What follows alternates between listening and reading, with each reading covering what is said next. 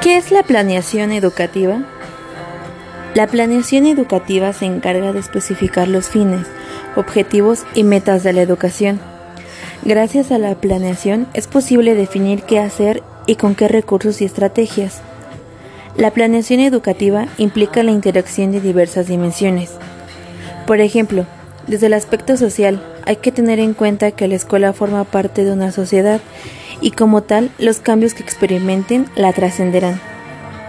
Por otra parte, la planeación educativa es el diagnóstico, donde se vinculan las necesidades educativas, las condiciones de aprendizaje y los factores externos que afectan el proceso educativo. Planeación estratégica. Es un plan sistematizado de los objetivos a mediano plazo de un centro educativo. Es un documento que muestra las estrategias y caminos previstos para su cumplimiento y describe detalladamente los sistemas de evaluación correspondientes. Así pues, el plan estratégico representa una herramienta de gestión muy eficaz y útil para trabajar con perspectiva de futuro. Planeación prospectiva. La planeación prospectiva permite construir hipótesis sobre el futuro, así como identificar las fuerzas interactuantes que generarán con alta probabilidad de ocurrencia.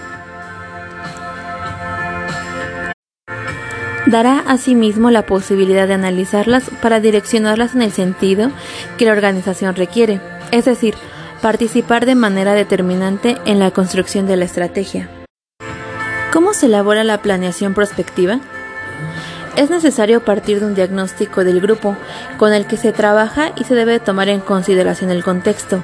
Esto es fundamental, ya que de esta manera es más viable que se logre el aprendizaje y además este se vuelva significativo debe de ser congruente con lo descrito en el diagnóstico, tomando en cuenta el contexto, los espacios, los materiales disponibles, las características del grupo y las necesidades detectadas.